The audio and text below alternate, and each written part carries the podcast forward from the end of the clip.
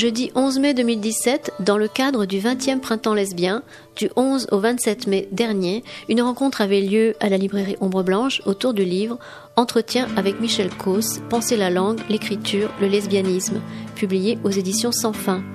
L'ouvrage était présenté par Françoise Armingot, interlocutrice de Michel Causse et coéditrice de ses entretiens, Cathy Barasque, co-auteur avec Michel Causse de Requiem pour il et elle, et postfacière des entretiens et par Suzette Robichon, qui nous restitue le parcours de passeuse de cette auteure contemporaine majeure.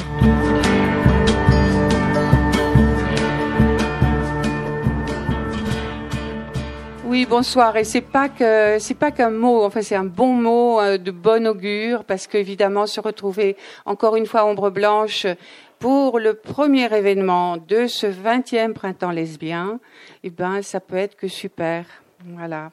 C'est un moment toujours euh, intellectuel, un moment animé, d'amitié, de partage et d'admiration que nous aimons beaucoup. Et puis, c'est l'occasion de, de, fêter euh, la pensée et la création de cette pensée. Voilà. Alors, euh, le hasard de nos disponibilités a voulu donc que ce soit la première date. 20e euh, printemps lesbien, ça veut dire pour Bagdam espace lesbien euh, des, des, quantités de rendez-vous, des quantités de, de comment dire, c'est plus que des rendez-vous, c'est des plateformes de fierté, de, de disponibilité à nous-mêmes, d'admiration de nous, comme on dit dans notre programme que vous trouverez à l'entrée. Euh, et, et, vraiment, euh, on n'a que des bons souvenirs de tout ce qu'on a fait depuis, même depuis plus de 20 ans, puisque c'est depuis 1989 qu'on est ouverte, on va dire. Alors aujourd'hui, euh, je voudrais remercier de toute façon ce qui nous permet d'être là, c'est-à-dire la librairie Ombre Blanche, et vraiment comment ne pas remercier euh, ce lieu qui nous accueille avec une disponibilité totale, une bienveillance, euh, bien sûr, à commencer euh, son directeur, euh, Christian Torel, que je ne vois pas, mais Hélène Cardona, qui elle est une amie et nous vraiment nous aide toujours dans nos fixations de dates. La voilà là-bas. On la remercie infiniment parce que c'est vraiment une complice géniale. Donc, euh, j'ai pas calculé, je m'en veux, le nombre de sociologues, philosophes, poètes, auteurs, historiennes euh, qui sont venus ici, euh, bon, activistes aussi, qui sont venus pour présenter soit leur œuvre, soit l'œuvre d'autres. Euh, ici présente donc nos amis de toujours et bagdamiennes de longtemps, Cathy Barasque et Suzette Robichon. Alors, l'une, la première est philosophe et poète. Euh, elle a partagé et œuvré pendant de longues années avec Michel Causse, dont, dans un travail d'écriture et de pensée absolument inouï. Et on va y revenir, bien sûr. Et Suzette, Suzette Robichon, euh, activiste et, oh, chercheuse indépendante. On dit ça pour dire que pas universitaire, mais c'est surtout euh, l'indépendance de pensée et d'action qui est euh, en jeu dans ce mot. Euh, passeuse évidemment infatigable, enfin moi je la connais infatigable de nos savoirs, passionnée par la transmission de nos mémoires. Et Dieu sait si c'est important. Alors Suzette, sous son premier nom de Suzette Triton, a, a écrit innombrables articles euh, dans, des, dans des revues comme Masque, où a œuvré aussi Cathy Barasque. Euh, les, quand les femmes s'aiment, Amazon d'hier, euh, lesbienne d'aujourd'hui au Québec, euh, et puis Lesbia, et pour finir, Espace lesbien, dans la revue des actes des colloques internationaux d'études lesbiennes que nous avons organisés de 2000 à 2009. Donc Suzette et Michel s'étaient rencontrés, se sont rencontrés à Montréal, euh, au Québec, justement au temps où elles y ont, où elles y ont, où elles y ont, où elles y ont séjourné dans les années 80. Et de leur amitié, donc, sont nés, elles vous disons, c'est joli, dans leur amitié, de leur amitié sont nés euh, beaucoup d'initiatives et de projets, dont la revue Vlasta, qu'elles ont lancée en 83 avec euh, Sylvie Bompi, qui n'est pas là, mais qui est une Française euh, émigrée au Québec depuis longtemps. Donc Vlasta, revue de fiction et des fictions et des utopies amazoniennes, qui est une revue mythique pour nous, françaises, lesbiennes françaises, car grâce à Vlasta, nous avons, c'est bien que tu en as apporté un, un, bien sûr, Vlasta nous a fait connaître quantité de, d'écrivaines euh, québécoises et états-uniennes. Alors, euh, le dernier numéro, d'ailleurs, était consacré à Monique Wittig, dont Suzette a édité également son Voyage sans fin. Alors évidemment, c'est bien un clin d'œil à ce titre de Wittig euh, que les éditions sans fin ont choisi leur appellation. Et bon, bah là, je vais marquer un point d'orgue. De toute façon, même si elles ne sont pas là en personne, pour les remercier, elles pensent à nous. Hein, elles savent qu'à cette heure-ci, nous faisons, comme elles appellent ça, le lancement des entretiens. Et évidemment, euh, ces, euh, ces, ces, ces coéditrices qui s'appellent Joanne Coulombe, euh, qui est à l'université d'Ottawa, euh, non, euh, Dominique Bourte, qui est de l'université d'Ottawa, et Joanne Coulombe, qui, est, qui a œuvré beaucoup pour les éditions de la revue, puis les éditions lesbiennes d'hier, Amazon d'aujourd'hui. Hein, elles, elles, se, elles ont travaillé comme des folles pour ces entretiens avec Françoise Armingot, dont nous déplorons l'absence, qui devait être là. Euh, philosophe, elle, a, euh, elle est l'auteur d'un des plus longs entretiens d'ailleurs de, de, l'ouvrage. Euh, elle, elle, est, elle est excusée parce qu'elle a dû s'occuper d'une amie euh, en souffrance. Donc on la regrette, mais euh, ces trois coéditrices ont, vraiment fait un, travail aussi, enfin, elles vous en parleront c'est toujours difficile d'éditer des choses qui sont des fois déjà un peu éditées, des fois, enfin, que certaines connaissent, d'autres pas. Il y a des inédits. Donc c'est une nouvelle maison d'édition du Québec. Hein. Euh, nous avons présenté l'an dernier, au printemps lesbien dernier, à Folle Saison, avec Joanne Coulombe, justement, leur premier euh, ouvrage publié, qui était la bande dessinée de Laura Bernard et de Daniel Charret, autre regrettée québécoise. Alors, pour me retourner vers nos oratrices de ce soir, euh, bon, il faut que euh, vraiment, je répète qu'elles sont très impliquées dans l'opus bagdamien depuis des années. Elles ont été elles-mêmes euh, ici d'autres fois, hein, les invitées par nous pour présenter leur propre parution, dont le Testament de Rosa Bonheur, édité aussi aux éditions X, comme le Requiem pour il et elle, qui est l'œuvre conjointe de Michel Causse et de Cathy Barasque, mais que Cathy Barasque a porté à son terme en 2010. Voilà, Michel Causse qui manque à l'appel depuis 2010.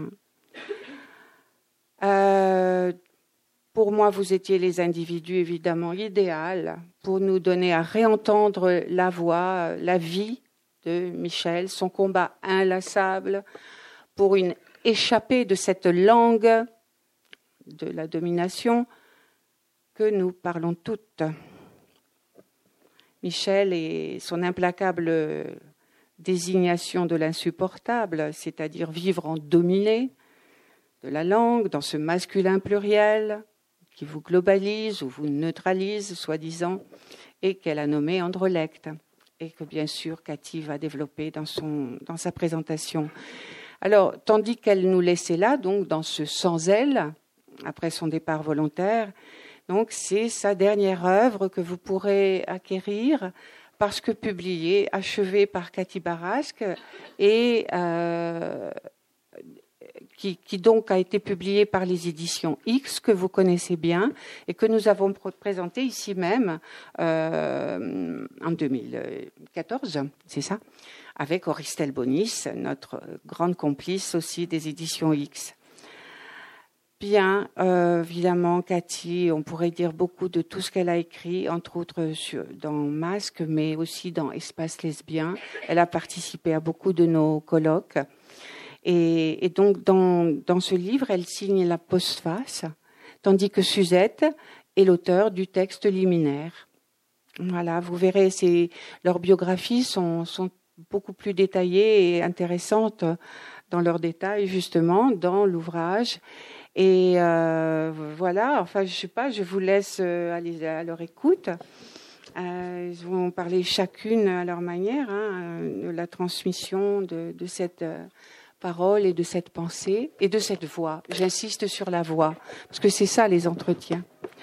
Alors, vous avez également sur euh, les tables les programmes du printemps lesbien. Vraiment, regardez.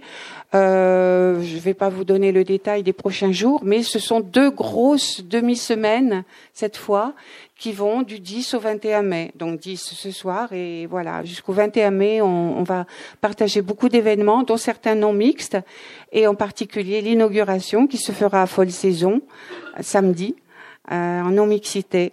Voilà, pour une grande soirée et presque nuit.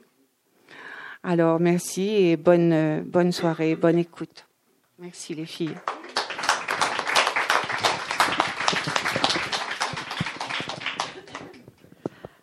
Merci Jacqueline et merci Bagdam et merci Ombre Blanche évidemment.